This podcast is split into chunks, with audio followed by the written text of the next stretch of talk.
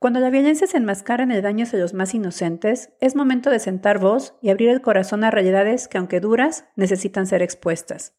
En la compañía de Gabriela Ramírez Castro, experta en derechos humanos y atención a víctimas de violencia, nos adentramos en las profundidades de la violencia vicaria, esa forma de agresión que busca herir a la expareja a través del dolor infligido a los hijos.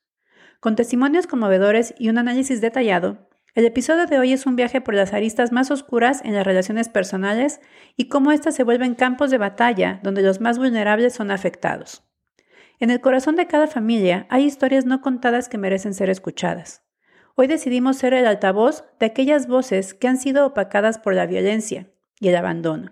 A través de la lente de casos reales y la urgencia de proteger a los menores, exploramos cómo la violencia vicaria se traduce en una lucha por la custodia y las secuelas psicológicas en los niños. Gabriela nos guía por las complejidades de estos escenarios, revelando la importancia de las periciales psicológicas y la voz de testigos claves en la construcción de casos legales que buscan dar luz a la verdad y justicia.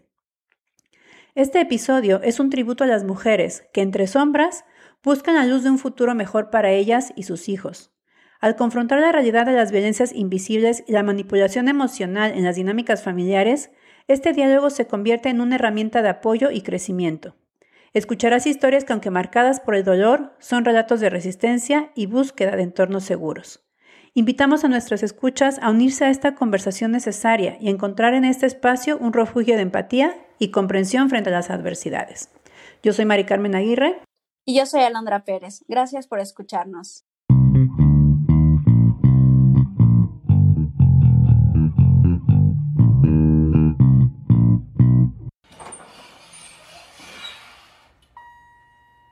El placer de ser mujer a pesar de lo que nos contaron. Un podcast creado por mujeres para que juntas y juntos logremos conversar y entender de dónde vienen esos mitos, creencias y constructos sociales que nos han contado, nos hemos creído y han influido en nuestra vida. En cada episodio hablaremos de temas que quizás ya has pensado, has cuestionado, que a veces te han dado miedo o te han generado incomodidad. Tendremos conversaciones entre amigas e invitaremos a gente que nos pueda aportar desde su conocimiento y experiencia. Esperamos crear contigo un lugar donde la reflexión sea disruptiva y así juntas desmontar esas ideas que nos han limitado la posibilidad de vivir desde el placer de ser mujer. Bienvenidas y bienvenidos a este nuevo episodio. Como siempre, yo muy contenta, muy emocionada y me encantan estos episodios donde retomamos contacto con invitadas que ya estuvieron, invitadas o invitados que ya estuvieron con nosotros, porque esto garantiza, primero, que, eh, pues que tuvo mucho éxito la persona cuando, el, tema cuando estuvo con nosotros, y también, pues, pues que son personas que, como les he dicho en otros, en otros episodios, que comparten mucho este interés de, de generar conocimiento, de generar esta como sinergia de que todos, entre todos construyamos algo distinto, pues para poder vivir mejor, para poder eh, dar mejor calidad de vida a, las personas. Y por eso el día de hoy, bueno, antes de seguir, ahora no voy a presentar a Londra porque estamos grabando en un horario donde ella no puede estar presente, eh, pero como siempre, ella eh, apoyándonos, ¿no? Y bueno, voy a presentar a nuestra invitada. Ella es Gabriela Ramírez Castro, ella es maestra en Derecho, certificada en atención a víctimas de violencia. También es profesora, investigadora y consultora internacional en derechos humanos, políticas públicas con perspectiva de género, transparencia gubernamental y regulación nacional e internacional de datos personales. Y ya tiene 20 años de experiencia en todo esto. Así es que la verdad que una persona estudiada, preparada y con muchas ganas de compartir lo que ella sabe y lo que está viviendo. Así es que bienvenida, Gaby, ¿cómo estás? Bien, muy buenas tardes por aquí, a la hora que, que escuchen eh, los, eh, ahora sí que tu, tu, tu, público. Pues bien, andamos eh, ya por aquí dispuestos a seguirnos actualizando en estos temas que, pues que son de familia. Hablábamos mucho que la parte, el Estado se ha metido a la vida privada, ¿no? A la vida privada que antes era la familia y era un círculo cerrado hace muchos años y, y, debido pues a la violencia doméstica, pues el Estado ha tenido que intervenir, ha tenido que intervenir. Entonces ahora decimos que eh, lo privado ahora es público y las familias importan y las personas importan. Y bueno, y con esto vamos a este, esta pequeña introducción que me encantó cómo la hizo, pues vamos a hablar precisamente de un tipo de violencia eh, que no es nueva la violencia, pero sí es relativamente nuevo el término para describirla y para eh, pues ponerla en el código penal y todo, que es la violencia vicaria. Esto, eh, como les decía, se habla ya, afortunadamente se está hablando más de este tema, pero tengo la sensación que todavía estamos muy frescos en qué significa, estamos muy todavía con mucha ignorancia en qué significa, cuándo se puede aplicar y por qué es necesario mencionar el tipo de violencia específico, ¿no? Entonces, Gaby, eso yo creo que es lo que tenemos que empezar, o sea, violencia vicaria para principiantes. ¿Cómo, cómo se describe este tipo de violencia? Pues mira, Vamos a dar un concepto muy, muy básico, eh, realmente es un poco amplio. Ya lo tenemos legislado aquí en México y en otros países, por supuesto que es un concepto que viene de Europa. Quiero eh, contar esta previa que acuñó una psicóloga forense. Eh, su nombre se llama es Sonia Bacario y ella acuña este término de violencia vicaria en el entendido de, eh, pues finalmente de los números y de las violencias que existían eh, por parte de los padres hacia los hijos. Una violencia que llegaba hasta el homicidio de los niños, infanticidios, con, con la única finalidad de molestar a la madre, ¿no? La madre que ha pedido el divorcio, de que ha pedido la separación, que es una expareja, y y es una forma como de continuar la violencia, ¿no? Entonces, eh, ya no te puedo lastimar porque ya no estoy cerca de ti, ya no tengo tanto acceso a ti. Sin embargo, mediante los niños, pues todavía puedo molestarte, puedo lastimarte. Entonces, bueno, eh, surgieron muchísimos casos en, en, España, en donde incluso, bueno, pues lo más fuerte me parece que fue eh, por ahí del 2017, eh, donde el padre mata a dos hijos, ¿no? Sus propios hijos, sus propios hijos. Y bueno, pues dado, los números y los datos que se tienen, de que el 85% de los, de los acontecimientos que se dieron, de que eh, los niños estaban siendo maltratados y que estaban siendo, pues finalmente, eh, ah, estaban en manos del homicida, que era el padre, el 85% es el padre biológico, ¿no? De todos los casos registrados. Y entonces se da una tendencia a que a través de los hijos lastiman a las, a las mamás, ¿no? Entonces, bueno, ella acuña este término que se llama violencia vicaria debido a estos altos índices en España. Y finalmente, bueno, pues aquí en México, en el 2012, perdón, esto fue en el 2012 con ella, 2017 lo aprueban en España en la legislatura. Aquí en México, en 2002 apenas empezamos a regular. ¿Qué es la violencia vicaria? Y un concepto como creo que a todas las mamás y a todas las personas que tienen hijos, hermanas, que a veces no se dan cuenta, porque al final hemos, em, siempre lo que decimos nosotras es, eh, lo que no se nombra no existe. ¿No? Entonces ahora ya tiene un nombre, ¿no? Y este concepto es el siguiente. La violencia vicaria es aquella violencia eh, contra la mujer que ejerce el hombre por sí o por interpósita persona, utilizando como un medio a las hijas, a los hijos, que son producto de la relación de pareja o expareja, ¿no? Ya sea que hayan estado casados legalmente, que sean concubinos, exconcubinos, ¿no? ¿Y cuál es la finalidad? Herir, lastimar, violentar y seguir controlándolas psicológicamente a través de los hijos. Es decir, yo te, sigo controlando y te sigo lastimando a través de tus hijos. Eh, en algunos casos, lo que hacen es eh, no nada más em, lastimarlos a través de los hijos, sino que en la ley nosotros tenemos en el artículo sexto eh, la ley de acceso a una vida libre de violencia de las mujeres también determina que eh, no solamente esta violencia vicaria se da a la mujer, sino eh, nosotros la llamamos como a su red de apoyo, es decir, a personas dependientes económicas de la mujer.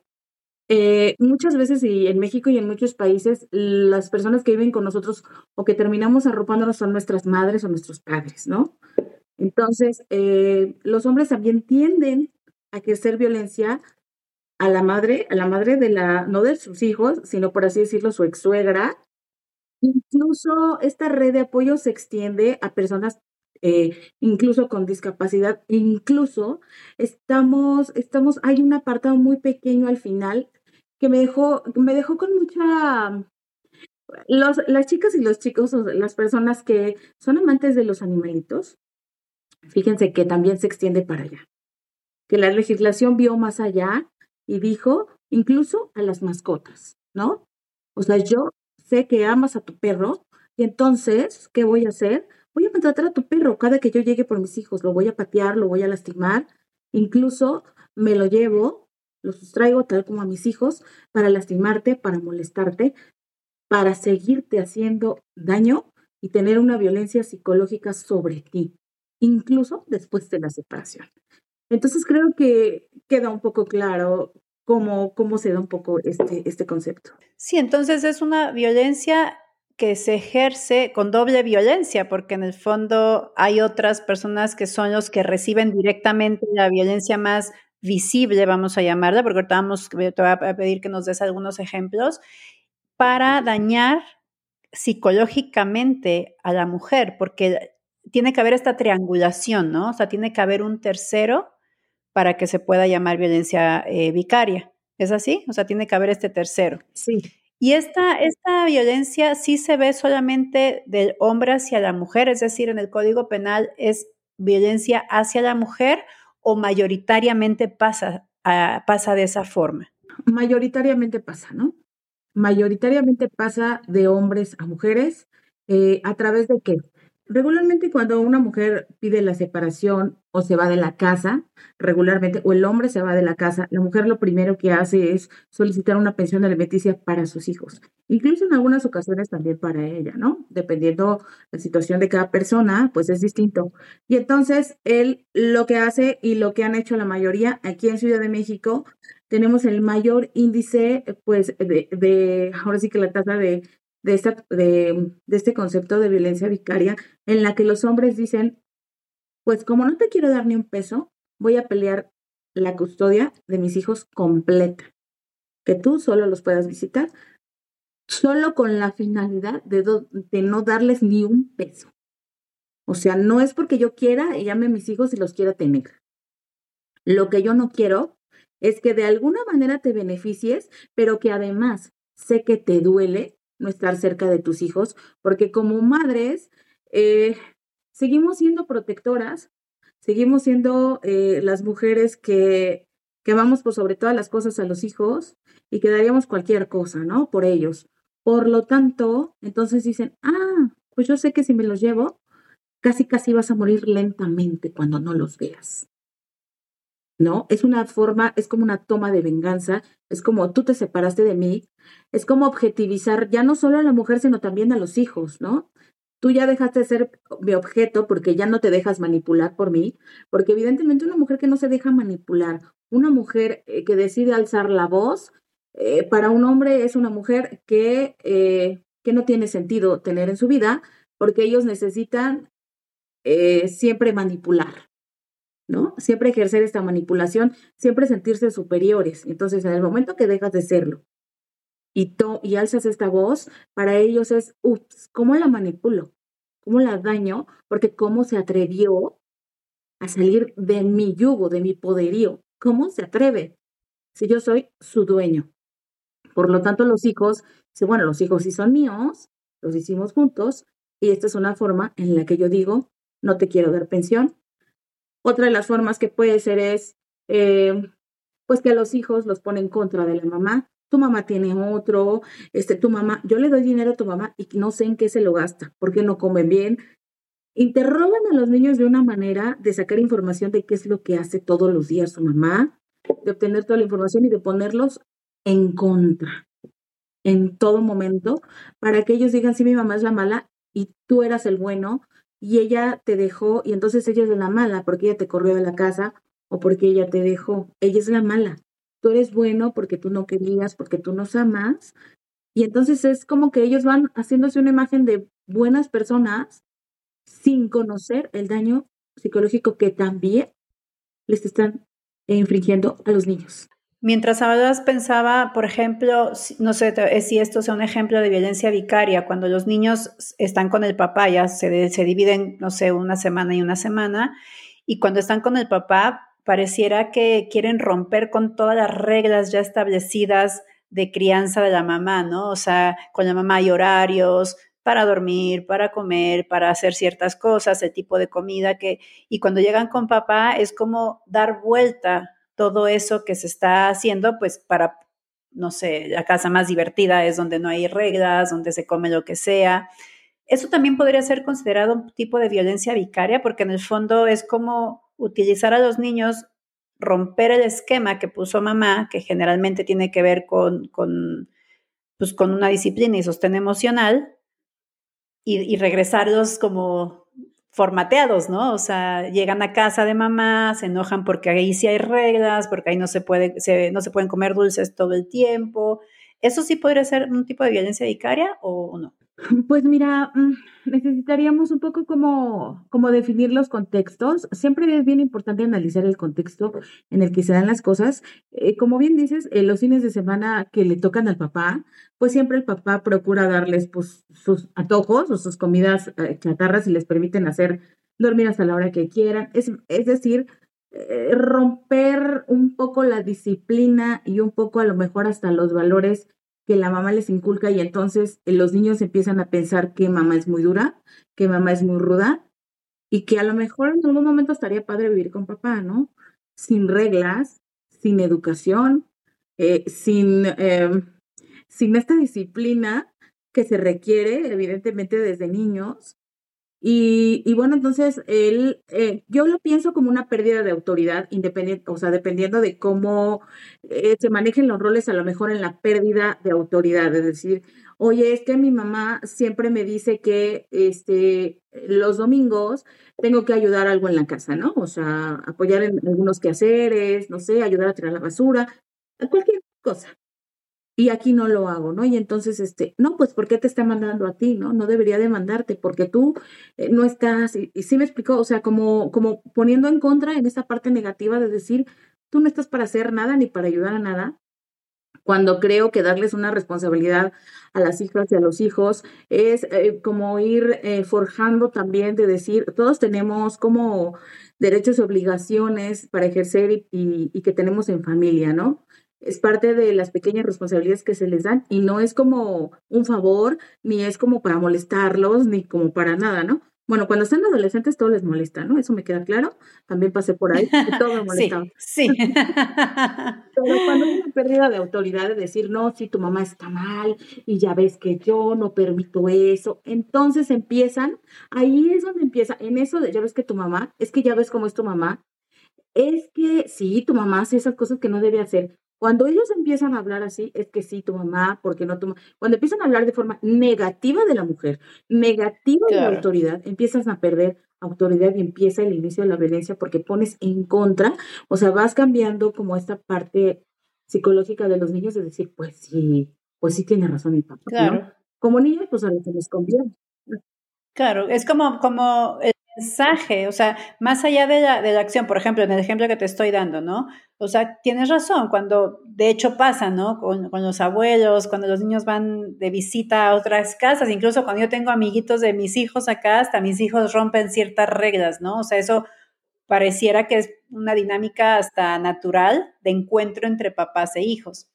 Pero ¿qué pasa cuando el, el mensaje que se está dando, ahí es donde se empieza a, manifestar la intención de esos cambios, ¿no? O sea, si la intención es de tener un encuentro grato o la intención es dar vuelta a los hijos y que, se, y que empiecen con una idea pues negativa sobre la mamá, ¿no? Sí, esto me quedó muy claro, muy, muy claro que en el fondo tiene que ver la intención y, y como dices, lo más desagradable y triste de escuchar de esto es que la intención es romper emocionalmente a la mamá, o sea, pareciera que es romper emocionalmente a, a la mamá. ¿Cómo, mientras hablo contigo, yo digo, tengo tantos ejemplos de mujeres que han estado alrededor mío, eh, tanto pacientes como incluso amigas, que desafortunadamente las pienso y digo, chuta, estuvieron o están viviendo violencia vicaria, pero también pienso en lo difícil que debe ser comprobar la intencionalidad, en el mismo ejemplo que estamos llevando, ¿no? O sea, eh, ¿cómo compruebas esos discursos que se dan en, en lo privado para decir, no es cierto, o sea, aquí tu intención no es generar nada más un ambiente armonioso entre ustedes, es también mandar un mensaje a los niños y que empiecen a dar vuelta su, su visión de lo que está pasando, ¿no? O, o, generarles una idea que no es la que está siendo cierta. ¿Cómo compruebas esto? Primero, ¿cómo te das cuenta, no? Porque al final creo que primero tenemos que darnos cuenta como madres, como familiares. Primero eh, empezamos a buscar estas red flags famosas que le llamamos y tenemos que empezar a ver nuestras alertas, ¿no? Estas red flags. Y entonces, principalmente se da cuando el niño, la niña, o los hijos regresan a casa, ¿no? Con mamá. Y entonces te empiezas a dar cuenta que vienen como molestos, con actitudes como la defensiva, como con muchas faltas de respeto, agresivos hacia la madre, decir, sí, pero mi papá dijo que no y que tú estás en esto y, y empiezan a decir una, una, serie de cosas, porque mi papá dijo, porque mi papá, entonces ahí se te encienden las alarmas y dices, ¿qué está pasando? ¿Qué les está diciendo o qué está sucediendo cuando se van dos, tres días o todas las vacaciones de verano para que vengan y ahora me agredan, ¿no? O me digan, eso yo ya no lo voy a hacer nunca porque yo no soy tu criado, ¿no? O yo no estoy para eso. Para eso estás tú, ¿no? Cuando vienen todos estos como desplantes, estas faltas de respeto, eh, preguntas fuera de contexto, incluso de decir, oye, me, dijo mi papá que te depositó, eh, no sé, X cantidad de dinero y a mí nada más me compraste esto y a mi hermano esto. ¿Y qué hiciste con todo el dinero? ¿No? Sabiendo que todo está carísimo, ¿no? Y ahora con los útiles y esto, bueno, digo, Dios. Horrible. Los hombres piensan que con dos mil pesos alcanza para la manutención completa, útiles médico y los gustos de los niños, ¿no? Porque incluye, una pensión alimenticia incluye, que incluye, y eso es también bien importante que se sepa, una pensión alimenticia no nada más incluye alimentos como se escucha, una pensión alimenticia incluye consultas médicas, vestido, calzado, eh, mm, comida, evidentemente, alimentos, cuestiones médicas, debe de incluir, y también diversión. Diversión. Porque es un niño, niña, ¿no? Entonces, incluye todas estas cosas y el papá no sabe que en una ida al cine, si tienes dos hijos, por lo menos yo calculo que te gastas 700 pesos. Entre entradas, palomitas y el transporte de gasolina, lo que tú quieras. Entonces, el dinero nunca es suficiente y yo creo que todas las madres este, no es que agarren el dinero y se lo gasten o para ellas o para su nueva pareja, a lo mejor. Porque el problema aquí se agrava cuando la mujer tiene una nueva pareja, ¿no?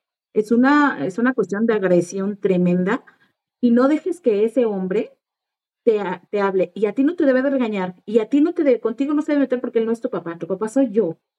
Y él, este, ni quiere a tu mamá, ¿no? Empezar como a ponernos en contra también de la nueva pareja de la mamá, pues también es eh, una forma eh, de agresión, de agresión para la mamá, porque a la mamá pues la pones a, a cualquier mujer, creo, la pones a repensar pues su situación sentimental, si puede rehacer su vida. Si puede rehacer su vida, ¿no? claro. Si tiene el derecho o si Claro. tiene que quedarse sola Exacto. por proteger también a sus hijos, ¿no? Y bueno, ahí, ahí tocan otros puntos. Pero bien como decías, eh, vienen aparejadas muchas violencias. Como bien lo, lo mencionabas hace un momento, no nada más es psicológicamente a los niños y te lastimo a través de ellos, ¿no? Esta, esta violencia puede llegar hasta la muerte de los niños. Y por eso es que se institucionaliza el término. Imagínate que su propio padre, por molestarte a ti, mate a tu perro consentido, ¿no? Que tienes mil años, entonces que un día llegues y te lo aviente muerto y te diga, ya está, síguete comportando, ¿no? Sigue en el juzgado diciéndome cosas, sígueme pidiendo el divorcio. Regularmente cuando están en el litigio, que eso es lo que nosotros vemos seguido y, y todas las, las y los compañeros abogados que se dedican a los litigios en materia familiar, pues es un horror porque todo el tiempo dicen, sígueme pidiendo pensión. ¿Cómo te atreves a pedirme el divorcio, no? este, ya no me pidas nada. Y entonces regularmente lo que hacen es buscar extrajudicialmente lo que nosotros decimos o por fuera, abordarte y decirte, si, si quitas la demanda, te voy a dar más dinero. Si quitas, si no quitas la demanda, este, ya no te voy a dar medicamentos y ya no te voy a, te voy a quitar el seguro, ¿no? Inclusive así. Si sigues con la demanda, este, el apoyo que le daba para tal cosa a tus papás, a, a quien sea, este, ya no te lo voy a dar este, cuando me encuentre tu papá, o sea, o sea, esta, esta violencia abarca todas, o sea, económica, psicológica, gaslighting. Te iba a preguntar, ¿tiene que ser que estén separados? O sea, ¿no se puede dar violencia vicaria en una pareja que está viviendo junta? Porque en el fondo puede también existir eso, no sé, tu mamá no llegó y viste que, no sé, la mamá se quedó trabajando más tiempo, no llegó tu mamá, no sé qué está pasando, no sé, ¿se puede catalogar o sí tienen que estar separados? Pues eh, regularmente, eh, regularmente es, o sea, se da más y se prueba más cuando las personas están separadas, ¿no? Porque son utilizadas hacia la venta. Sin embargo, en el seno de la familia, cuando ya estamos en una crisis de separación, yo creo que desde que estamos ya en crisis de separación, se empiezan a utilizar a los hijos. Ahora, quiero hacer una pequeña acotación. Yo quiero decir también que eh, muchas mujeres también utilizan como rehenes a sus hijos para con sus padres, para chantajearlos.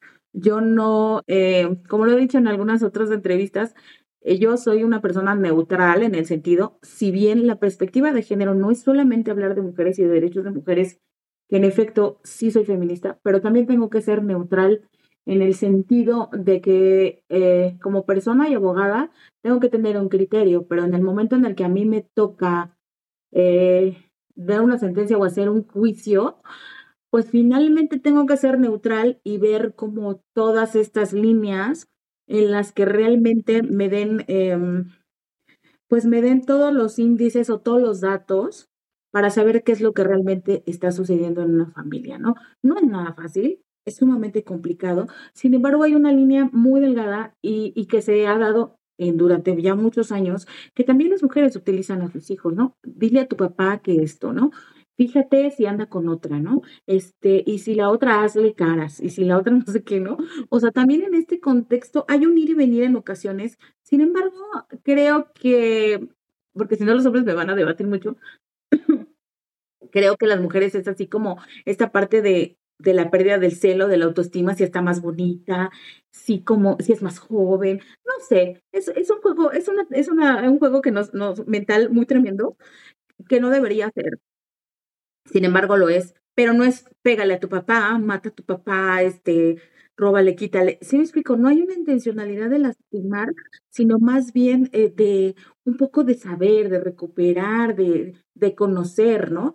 Por sí mismas de armar, el de armar el rompecabezas. Muchas veces las mujeres quedan como, ¿qué pasó? ¿Por qué pasó? Si se fue con otra. O sea, digo, sí, por eso esta, este tipo de violencia me parece eh, bien delicada y bien importante como desmenuzarla lo más que se pueda, porque efectivamente estaba pensando en varias cosas. Una, tengo la sensación que muchas veces esta violencia se está ejerciendo ni siquiera con la intención de generarla. Es decir, el, papá puede, no quiere decir que no quiera ser violento con la mujer, sino que, por ejemplo, cuando hay violencia física, o sea, es muy clara la preparación, ¿cierto? O sea, yo soy más fuerte que tú, te doy un, puñetazo en la cara y listo, o sea, está muy evidente. Sí, claro, es visible.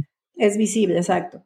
En cambio, este tipo de violencia es muy fácil como de encubrir, como dices, en, en ciertas conductas que podrían parecer simplemente dinámicas diferentes de, relacionarse. Me, gusta que digas esto de que son, de que también las mujeres la podemos ejercer. Eh, y ahí es donde hago la siguiente pregunta.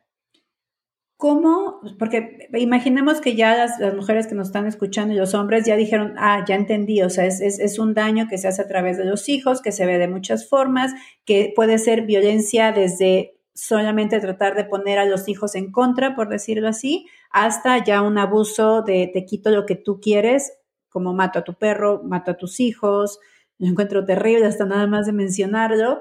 este, o, los, secuestro, me los llevo y no todos, o sea, pasa mucho esto. Nosotras eh, pertenecemos a un grupo que se llama Mexicanas en el Mundo y ahí ya me ha habido varios casos de mamás que están peleando y luchando, yendo a otros países porque se llevaron a sus hijos, no sé, a Holanda, Dinamarca y, y el papá ganó la custodia en sus países y se tiene que venir el niño en contra de su voluntad también. Esto también sería un tipo de violencia vicaria, me explico, o sea, me imagino. Por supuesto, porque lo sustraen, ¿no? Lo sustraen del lado de la madre. Fíjate que al respecto de eso, eh, yo traigo un tema, sabes que por ahí hago algunos cocheos con, con mujeres mexicanas que viven en el extranjero y traigo una situación ahorita con una, con una mexicana, con una compañera, eh, ella vive en Suecia y justamente, bueno, pues está en esta situación de, pues tienen una custodia compartida y entonces pues tiene visitas, ¿no? Hay otro tema, hay otro elemento que se llama alineación parental, en donde, bueno, en Europa sobre todo, eh, cuidan mucho la parte de que las dos figuras estén presentes en la vida de, de los niños, ¿no? Esa parte la cuidan muchísimo y todo, pero ¿qué pasa cuando el papá violenta psicológicamente al niño, ¿no? Eh, en este caso, por ejemplo, el ejemplo que tengo con ella, eh, el papá, cada que los llevan a la visita, bueno, quedan en un centro comercial, y no, y entonces el papá llega por el niño y llega con la abogada, ¿no? Y la abogada le hace preguntas al niño.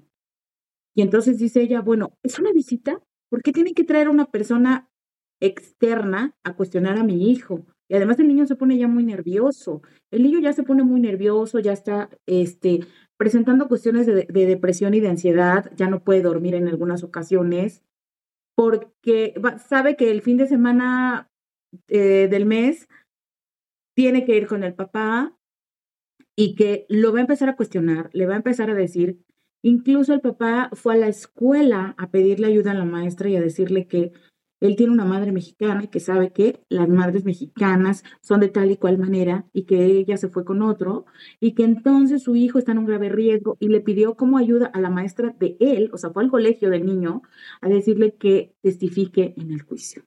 Entonces, el padre, y aquí algo, algo bien interesante que sí me gustaría que pongan súper atención, el padre está ejerciendo un daño psicológico tremendo, tremendo porque el niño ya sufre de ansiedad y depresión hacia el menor. Y entonces aquí, ¿qué crees? Que hay violencia hacia el menor. Y tenemos en México y en el mundo entero algo que tenemos que ponderar, que es eh, la, ah, la superioridad del niño. Aquí lo más importante es proteger al niño, ¿no? Entonces, la ley dice que eh, nosotros le llamamos aquí en México, se llama ponderación de derechos. Yo así lo llamaría. El, el hecho de que sí, ustedes están divorciando, están eh, debatiendo contra esta patria potestad, sin embargo, por alineación, yo no te puedo quitar las visitas, sí. Pero ¿qué pasa cuando el niño está afectado? A mi estado, estado, juez, eh, hablando de una nación, me corresponde proteger al niño. Y este, esta cuestión superior que tiene que ir sobre cualquier cosa, yo necesito proteger al niño. El derecho del niño es primero que nadie. Por eso los alimentos cuando se pelean son tan urgentes, porque yo necesito que el niño coma y que el niño viva. ¿Sí? Entonces, ante la ley, el niño tiene una supremacía. Entonces, ¿qué es lo que está pasando? Que no están viendo, que no se está viendo en las instituciones y los operadores jurídicos que no están viendo que aquí, en una ponderación de derechos, de que si el papá, la mamá dice y no sé qué, yo necesito proteger al niño y yo necesito saber cómo es el niño y yo necesito aplicar una pericial psicológica en donde yo pueda determinar, por supuesto, si es conveniente que siga teniendo esas visitas o que se suspenda por un momento. Mientras el niño pasa un poco la crisis y mientras terminamos eh, el juicio, y mientras, o también interrogamos al papá, porque evidentemente el papá hace miles de cosas hacia el niño, mucha violencia y sobre todo la parte psicológica del niño estar en medio, o sea, se están peleando por mí. Y entonces mi papá me dice, me pregunta, me dice que mi mamá es mala, que porque tiene otro, me manda abogados, me manda personas que no conozco a hacerme preguntas. Y entonces el niño cae en un cuadro de terror, ansiedad y depresión Y dices, ok, o sea, yo, yo estoy afectando a una persona que, ojo, un niño que se está formando. Una persona de 9 y 10 años, según UNICEF, un niño eh, deja de ser niño hasta los 13 años. Entonces, estamos formando un niño lleno de miedos, eh, lleno de temores hacia lo que es una familia, hacia lo que es un, eh, ahora sí que la familia es disfuncional, pero con una violencia tremenda en una esfera que dice, yo tengo miedo hasta de ir con mi papá porque siempre me pregunta cosas, me dice de todo y cuando llego, pues todo se lo digo a mi mamá, pero llega aterrorizado el niño con la mamá, mamá es que me dijo esto y esto, o llega con estas actitudes un poco negativas y le dice, mamá, pero, pero ¿qué te dijo tu papá? No, es que él, y ¿sí me explico? Entonces ya hay unos subidones y bajones. Claro, depende de cómo lo procesó. Claro, ya hay unos subidones y bajones. Entonces aquí es bien interesante eso y es bien importante que todas las mujeres sepan que antes que la visita del padre está la parte del niño, que debe tener un pleno desarrollo integral y pleno, en armonía, ¿no? El niño. Claro, sí, o sea, yo creo que desafortunadamente con los temas de violencia, sobre todo la que no es visible como la física, todos los demás tipos de violencia, eh, tengo la sensación que tienen que llegar ya a ser, afectar mucho a la persona para que se empiecen a ver estos cambios, ¿no? O sea, es un periodo de tiempo que, que se va gestando, que se va gestando esta violencia, esta inestabilidad, esto de que los niños estén entre medio, esto de mm, empezar a sentir que ya no sé cómo reaccionar ante los cuestionamientos de mi papá o de mi mamá, etcétera.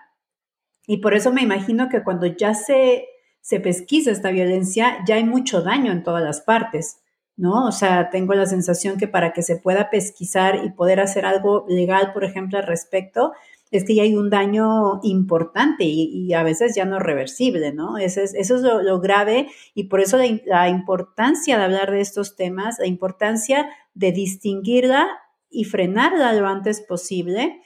Y te iba a hacer la siguiente pregunta. Cuando cuando ya, imaginemos que te digo, y esta persona se dio cuenta que está sufriendo violencia vicaria porque lo sintió, lo escuchó y ya tiene a lo mejor muchos elementos para decir, oye, esto está pasando, la intencionalidad de este sujeto o de esta persona es dañarme. ¿Qué procede de ahí?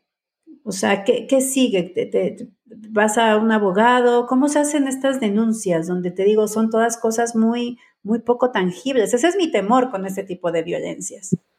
Sí, fíjate, mira, eh, como, como comentaba un poco al inicio, eh, tenemos este, mm, pues este término es muy nuevo y como sucede con todos los términos nuevos, a las instituciones les cuesta mucho llevarlos a la práctica, ¿no? ¿Cómo lo acredito? Me decías tú ese hace un rato, creo que ya un poco contesté con algunas periciales. Eh, psicológicas y finalmente también en algunos casos en el DIF, en el caso aquí en México, que son mm, como es como la asistencia social, y creo que en todos los países hay esta parte de asistencia social donde apoyan a los niños. Hay psicólogas, hay trabajadoras sociales, hay gente que está como, en Europa creo que hay mucho más, un seguimiento mucho mayor hacia los niños. Eh, ellas empiezan a notar, ¿no? A notar alarmas, a tener, y bueno, pues estas, inclusive una, una, un testigo como son las maestras, porque las maestras pues terminan haciendo muchas, muchas eh, terminan siendo como hasta el paño de lágrimas, yo creo, de los niños en las escuelas, de que escuchan pues todo lo que pasa en su casa, de lo que dice su papá de su mamá, lo que su mamá de su, de su papá y viceversa. O sea, de verdad, los niños viven un caos tremendo. Y creo que una de las partes, o sea, yo como abogada lo que haría ¿Y cómo acreditaría? Te digo que es, que es como muy nuevo y estamos como trabajando en ello. Uno, pues las periciales psicológicas en la afectación que el niño está teniendo a partir de qué, cuándo y cómo, ¿no? Creo que hay instrumentos, las, las psicólogas, bueno, tú mejor que nadie, tienen instrumentos muy especializados donde pueden determinar si ese daño viene de cuánto tiempo aproximado, eh, qué es lo que relaciona el niño, es decir, hay periciales, ¿no? Esa parte. La otra parte es eh, con testigos, ¿no? Al final yo así lo puedo acreditar.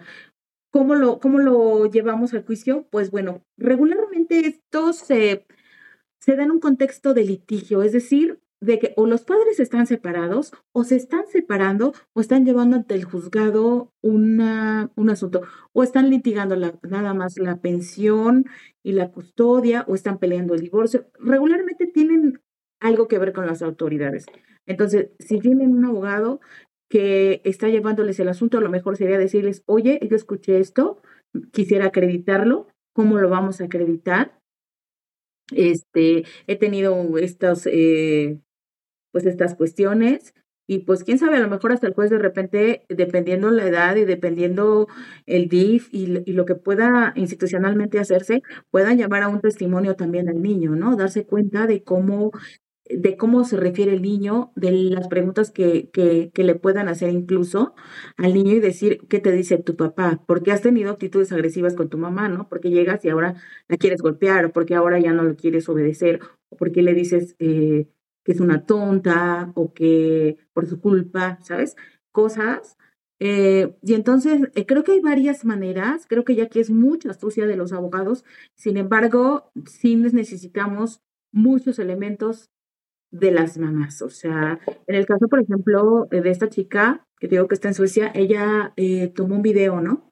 Ella tomó un video donde llega a la visita, que es en un lugar público, y llega el papá y llega con la abogada y le dice, es que, y la, bueno, en Europa está prohibido, uno, que los abogados acompañan a los papás en los días de visita, el abogado de la contraparte, porque se tiene como una agresión, o sea, el niño lo ve como una persona muy ajena, y además, para muchos niños, los abogados, sobre todo en Europa, los abogados son como, como cosas fuertes, ¿no? Inclusive para las personas, para muchas personas, no importa la edad. Es decir, voy con un abogado, híjole, ¿qué me va a decir, no? Causa un poco de temor, como era el dentista, ¿no? Me va a doler mucho. claro. Es obvio. Es temor obvio, anticipado. Claro. Y entonces imagínate exponer a un niño, decir, voy con mi papá, que de por sí las cosas no están muy bien, pero por cumplir, por cumplimentar la orden de un juez, yo tengo que visitar a mi papá y estoy en claro, y entonces que llegue con una abogada y que además la abogada llegue grabando y llega grabando a la mamá y llega grabando al niño. Ojo, hay una cuestión de imagen, de datos de personales acoso. de los menores Y de y de acoso, claro. A los menores no les puedes estar tomando fotos ni videos, ¿no? Hay que cuidar su identidad de los niños. No se puede tomar video. Y entonces, pues por supuesto que hay un acoso y el niño pues estaba muy mal. Ella logró tomar video y él le dice, es que quiero hablar contigo y necesitamos hablar. Y entonces él empieza como a querer hablar con ella extrajudicialmente, o sea, es decir, por fuera. Y ella le, lo que le contesta en el video, porque me lo mandó, le dice, yo enfrente del niño no voy a hablar contigo. Tú no tienes por qué traer a la abogada y tampoco porque mujer no tienes por qué traer a la abogada porque son días de visita de tu hijo, número uno. Y número dos, ella no tiene por qué grabarme, ni a mí ni a tu hijo. No sé qué hace aquí, porque se supone que es una visita padre-hijo. No, y además, o sea, claro, aquí es muy evidente las faltas que está cometiendo el papá, ¿no? O sea, ya es ilegal simplemente hacer este tipo de acoso. Pero también yo pensaba en los niños en la importancia de que como más y papás estemos como súper atentos a las violencias eh, eh, invisibles, como se dicen, porque el niño no nada más va a salir lastimado por estar en medio, porque también a los niños les pasa que cuando saben que el papá a lo mejor va a recibir algún tipo de castigo o algo por lo que está haciendo, también deciden callar. O sea, el niño está recibiendo la violencia y además a veces está siendo obligado implícitamente a callar, porque es como, si tú dices me van a lastimar a mí, o sea, es, es como, como tomar de rehén su cerebro y sus emociones, ¿no? Eh, Manipulación. Exacto, la manipulación y que están, están estancados los niños en eso y por eso es súper importante que, pues como digo, que estemos como muy al pendiente de los cambios, eh, de las actitudes y siempre, como dices, o sea, empezar a, registrar todo, ¿no? Registrar tal fecha fue a esa a casa de su papá o X, X situación, regresó así, lo dejé así, regresó así, este es el discurso, el diálogo, las preguntas que me, que me vino a hacer mi hijo. Y yo creo que así se, también se puede, se puede ir como armando más una cronología de cuánto tiempo lleva pasando esto, ¿no? Creo que es muy importante eh, tener esa como eh, ser proactivo, de empezar a, a tomar como, como, toda esta evidencia para que tú también te des cuenta cuánto tiempo o, en qué momento se ejerce más violencia. A lo mejor se ejerce más violencia cuando mi expareja sabe que salí con alguien nuevo o mi expareja sabe que conseguí un trabajo nuevo, que me va a ir mejor. No sé, o sea, como también pesquisar dónde está el área que le incomoda más a esta persona y donde empieza a atacar un poco más, ¿no? Y la importancia, como, como dices tú, o sea, sí, a mí me gusta que hagas mucho este énfasis, o sea, cuidar y proteger a los niños de esta violencia, porque es una violencia de verdad, o sea, como dices, de manipulación, pero yo, lo puedo describir porque así lo siento, como que toman de rehén, secuestran sus emociones y las empiezan a, a manejar a su antojo, ¿no? Y, bueno, ¿me ibas a comentar algo? No, eh, solamente para refrendar un poco, se llama interés superior de la niñez. Ese es el término eh, real, se me había un poco ido. Eh, ese es el término en todo el mundo, ¿no? Así se llama, interés superior de la niñez.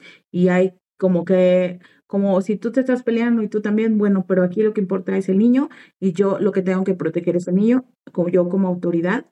Y pues esta parte que, que decías un poco de, de, la manipulación, y no hay que olvidarnos de la depresión, ¿no? O sea, muchos niños sufren mucha depresión, ya no lo, muchos lo expresan, o sea, sus diferentes formas de expresar. Yo creo que cada madre conoce a su pequeño y sabe en qué momento lo ve triste o en qué momento lo ve muy agresivo, ¿no? O sea, porque tenemos estas, esta jugada de emociones, ¿no? Entonces creo que... Y sabes también que es importante, ahora lo estaba, lo estaba pensando, que también muchas mujeres, cuando empiezan a, vivir este tipo de situaciones que empiezan a, sentirse violentas, a sentirse agresivas, también deciden callar porque en el fondo es someter al niño a una evaluación psicológica, a interrogatorios para poder definir cómo se está dando la violencia, etcétera. Y sí, la verdad que sí, o sea, este tipo de, procedimientos em, sí tienen un impacto en el niño, pero también es una forma de, detener esta violencia. O sea, podemos tomar el camino de permitir la violencia hasta que la persona se canse de ser violenta o mejor enfrentarlo, claro, enfrentarlo y hacer pues este, este proceso de que haya, eh, de que haya eh, entrevistas, de que no tengamos miedo de enfrentar el proceso, porque en todos los tipos de violencia, yo me acuerdo cuando se empezaba a hablar mucho de, por ejemplo, cuando había una violación, ¿no? Que vayas inmediatamente y te vuelven a revictimizar porque tienes que contar todo, tienes que hacer todo el proceso médico, pero es necesario, no hay otra forma, desafortunadamente no hay otra forma, hay que contar la historia, porque como tú bien dijiste al principio, lo que no se dice no existe. Entonces, si tú no cuentas tu historia, si tú no la, pones en la mesa para que la analicen entre otras personas también, vas a vivir siempre con esa violencia y cargando con la, con la sensación de que son tus hijos los portadores, ¿no? Se vuelven los portadores de esta, de esta violencia eh, este triángulo que se genera. Entonces, no tener miedo a denunciar. Lo que me lleva a la siguiente pregunta, Gaby. ¿Hay una sanción? O sea, imaginemos que ya pasó todo, ya ha pasado todo muy bien, había buenas eh, eh, evidencias para tener credibilidad, etcétera. ¿Hay, ¿Hay, sanción? ¿Cuál podría ser la consecuencia de denunciar? quiero platicarte que en el país, en México, hay nueve estados que ya lo regulan, recordemos que estamos eh, divididos, hay nueve estados que ya lo regulan y en, el Código Nacional de Procedimientos Civiles, que, eh, que es eh, a nivel nacional también, lo sacaron hace un par de meses, mm, también ya viene incluida esta, esta violencia, es decir, mm, ¿cómo te diré? Nosotros lo llamamos armonización legislativa. ¿Y qué es armonizar? Es decir, que esta violencia entra a la ley de víctimas, pero esta violencia también tiene que entrar al código familiar, porque es un tema familiar. Pero ¿qué pasa cuando del tema familiar ya lo volvemos penal, ¿no? Ya le pegué, ya lastimé al niño, este, incluso te digo hasta la muerte, ¿no? Entonces, bueno, ahí vamos como, como cambiando un poco. Entonces, en el Código Penal eh, de la Ciudad de México ya está tipificado con una sanción de, que va de seis meses a cuatro años, ¿no? A cuatro años de cárcel. Sí, claro, ¿no? Y, y, multas, ¿no? Entonces, eh, bueno, ya en el caso de que el padre atente contra la vida de los hijos, bueno, ya ahí estamos hablando de otro tipo penal, ¿no? De otro tipo. Ya no solamente es violencia vicaria, sino que a través de la violencia vicaria, por ejercerla, llegaste a ser pues finalmente a matar a tu propio hijo, ¿no? Entonces, esta es la regulación que, que se tiene en otros países de Europa. También se tiene ya una regulación en los códigos penales.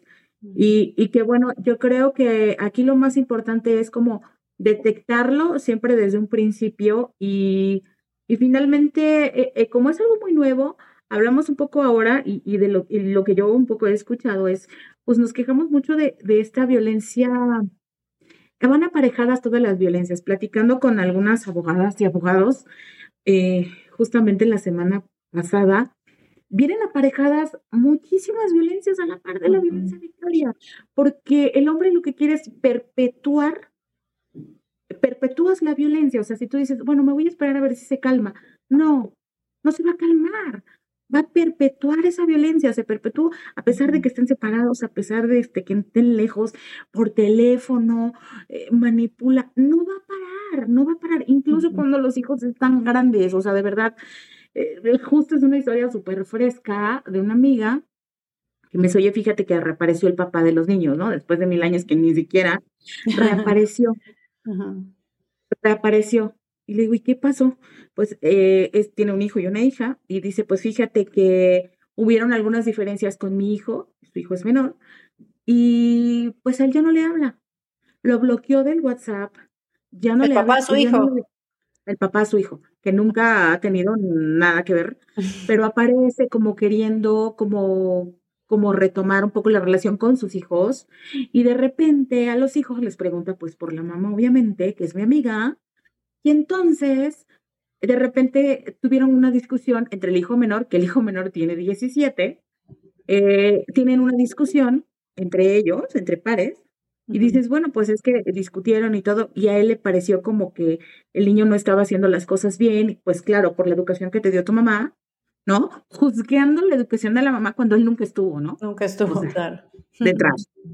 Y entonces dice, ok, como contigo ya no la llevo bien, pues te bloqueo y te bloqueo el dinero, el poco que daba, y te bloqueo el WhatsApp y todo. A tu hermana sí, le llamo y le doy dinero. ¿Tú sabes la división que está, que está haciendo? Porque el niño se siente súper sí. Y un, un, un, rechazo otra vez, la sensación de rechazo, la sensación de no ser suficiente, la sensación de, de, abandono, o sea, todo lo que, lo que implica en eso, además del, daño que genera en la relación entre hermanos, obviamente, o sea. La relación está muy lastimada, muy lastimada, y la niña dice, bueno, es que, ¿qué hago? Porque yo sí necesito como este dinero porque me está ayudando a comprar mis útiles. o, sea, la, chica es, es, mayor, ella tiene 19. Dice, o sea, yo estoy comprando mis libros, mi papá me está ayudando, o sea, entonces no sé qué hacer porque pues también ella pues dice, pues ¿qué hago, no? Claro. O sea, yo lo necesito, pero tampoco quiero lastimar a mi hermano y mi hermano dice pues que al menos apoya a mi hermana, pero eso no quita el dolor que está sintiendo. Y además él pues lo platiqué con su mamá, que es mi amiga, y mi amiga cómo crees que se siente. Claro, con, con rabia, con... muy molesta. Claro. Y, y, también es violento para la, para la, y también es violento para la chica, ¿no? O sea, al final tener esta como posición de privilegio a costa, ¿no? De, de, un enojo, etcétera. Incómoda. E, exacto, una, una situación muy incómoda. Entonces, claro, o sea, como, como podemos escuchar, es muchísimas variantes y las, variables que existen en este tipo de, violencia. Yo creo que es muy importante, como decíamos al principio, meternos más a, cómo se ve y cómo se siente esto, ¿no? Cómo se vive.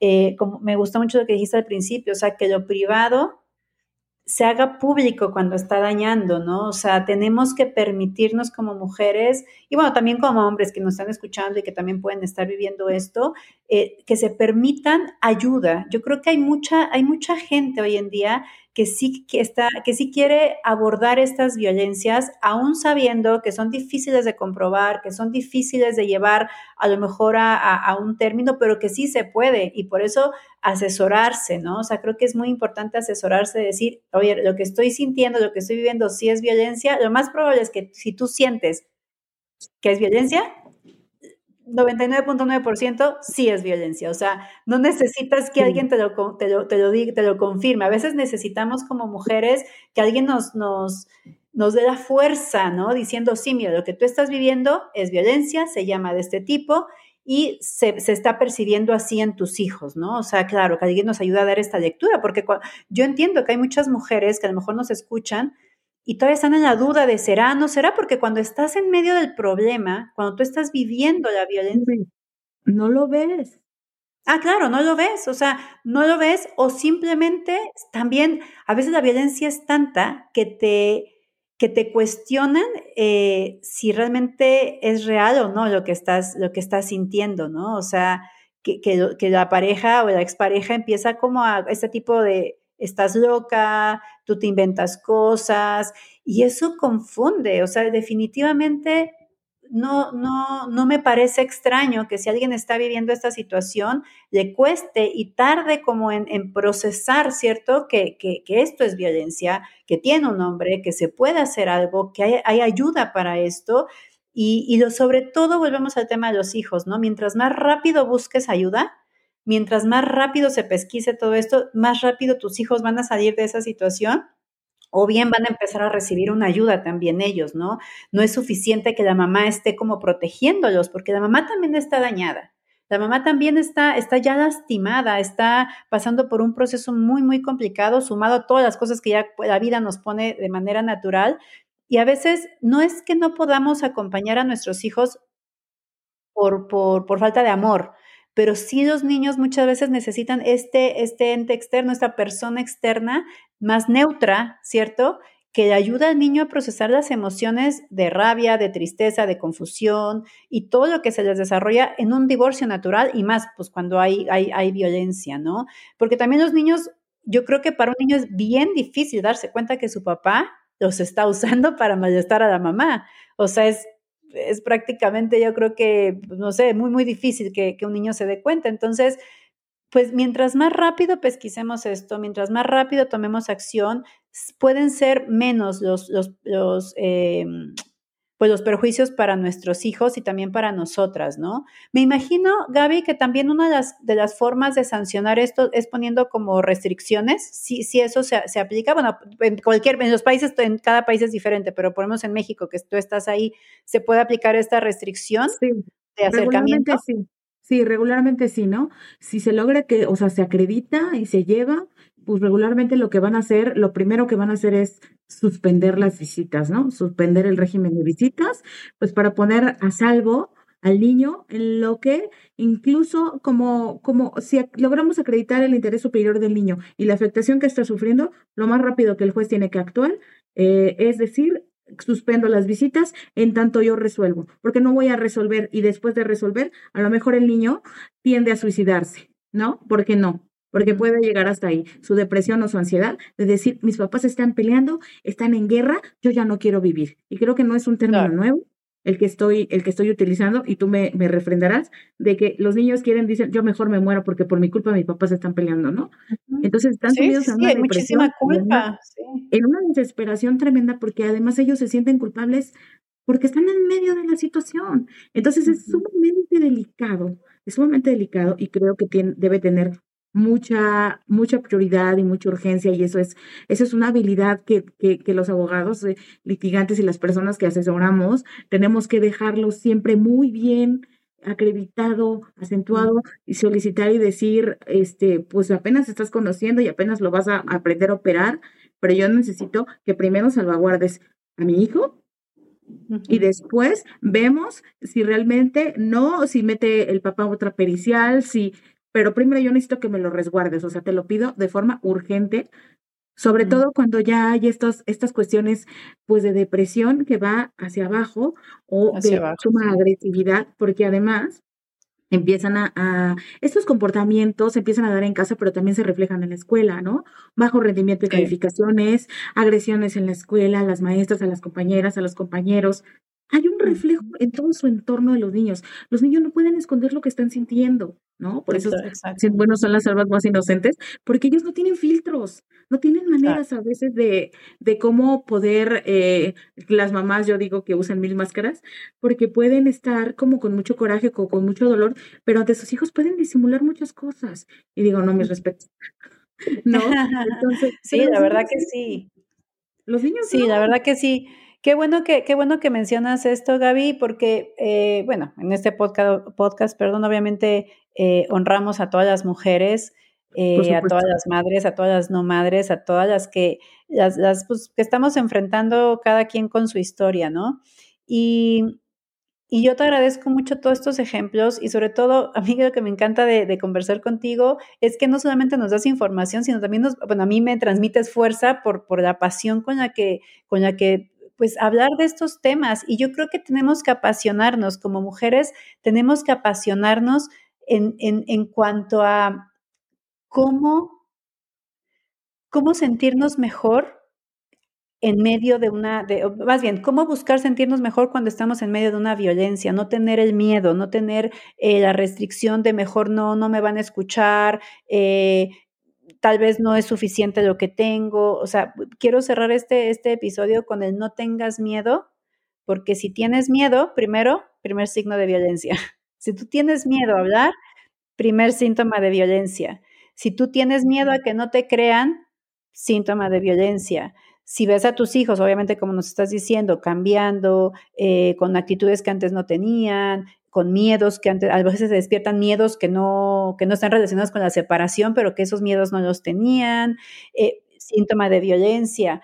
Em, si, si hablarlo con alguien más, esto también es muy importante, porque yo lo he visto en otros tipos de violencia.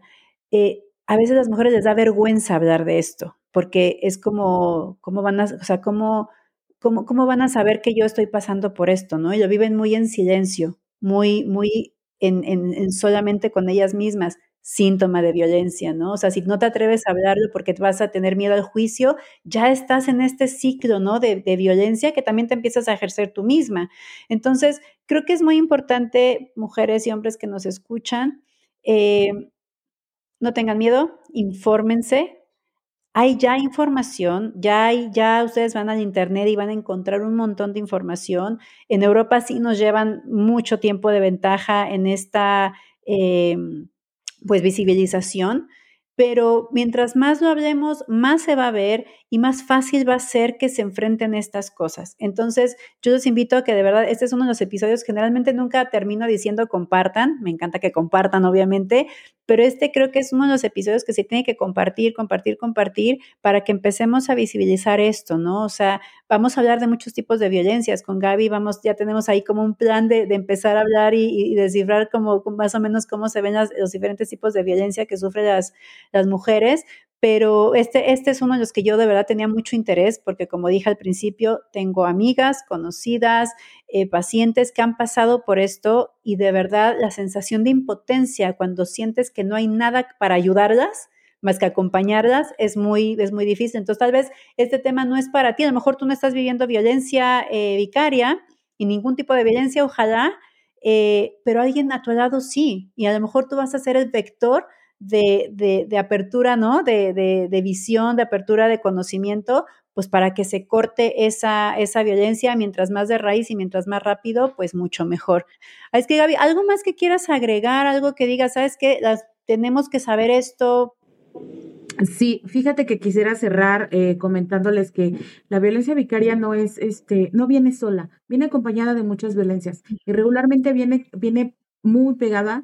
Ya lo dijimos eh, con la violencia psicológica, pero también quiero mencionarlo, eh, la violencia económica, de ya no te doy dinero, ya no te voy a dar, eh, ya no le voy a dar a tu mamá porque se lo gasta, es la violencia económica y la violencia patrimonial. La violencia patrimonial que también puedes, puede venir a, inmersa de decir, si tu mamá vive con alguien más, yo les voy a quitar la casa y se van a la calle.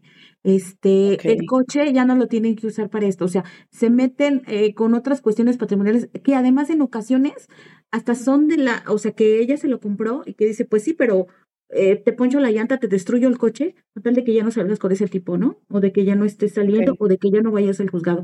O sea, trato de lastimar y de cortar, de encerrarte en un ciclo a modo que tú de, con todas las violencias que yo pueda tener y ejercer sobre ti, para que tú nunca, nunca vuelvas a ser feliz y tú, eh, yo siga siendo como tú, como tu dueño.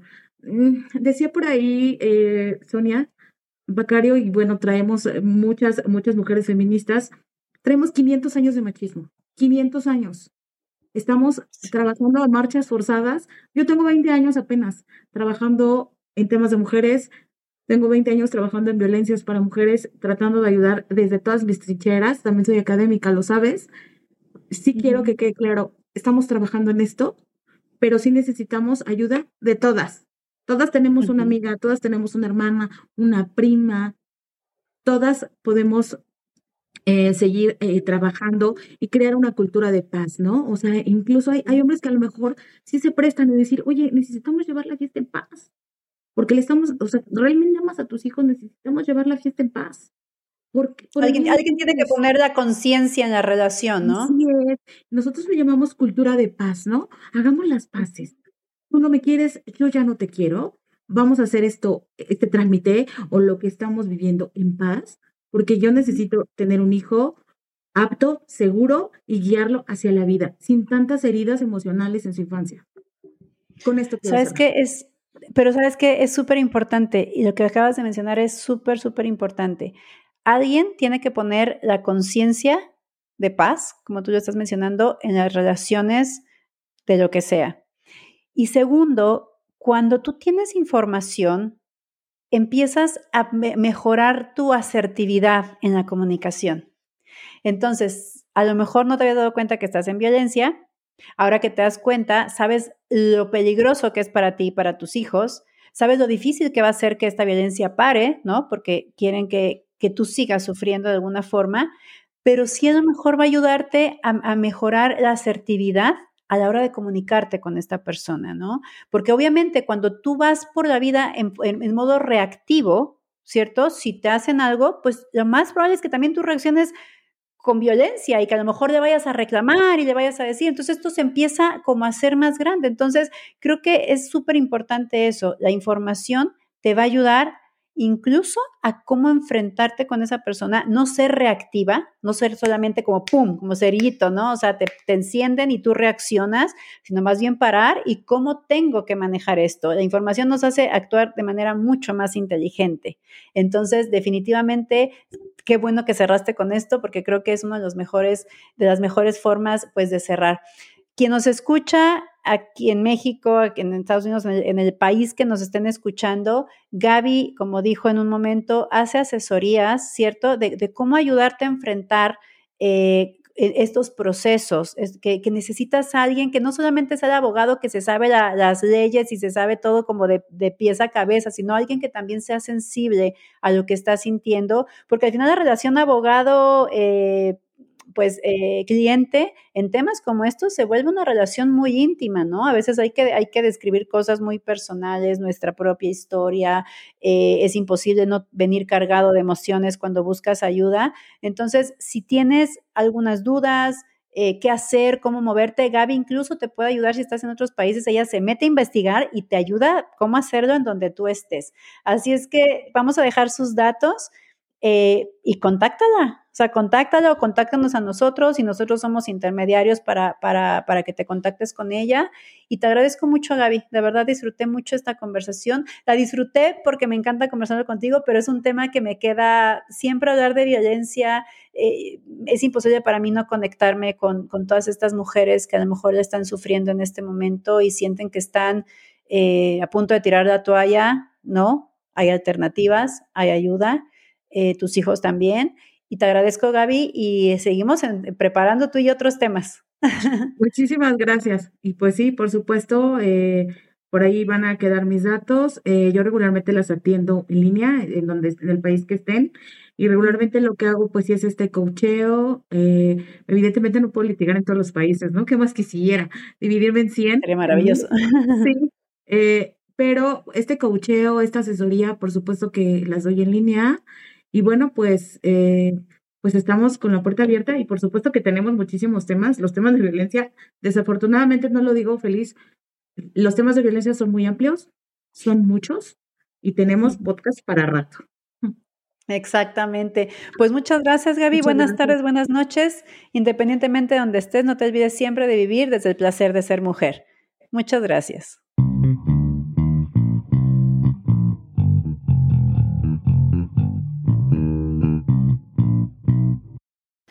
Gracias por habernos acompañado en este episodio. Esperamos que cada conversación que tengamos sea un paso más para descubrirte viviendo con placer. Si te gustó, podrías compartirlo con tus amigas, amigos y familia. Suscríbete, así podremos juntas expandir las reflexiones que ayudarán a otras personas y lograremos construir una comunidad de crecimiento continuo. Ahora te toca a ti entender cómo has construido tu vida a partir de lo que te contaron y te creíste. Un abrazo grande y te esperamos en el siguiente episodio.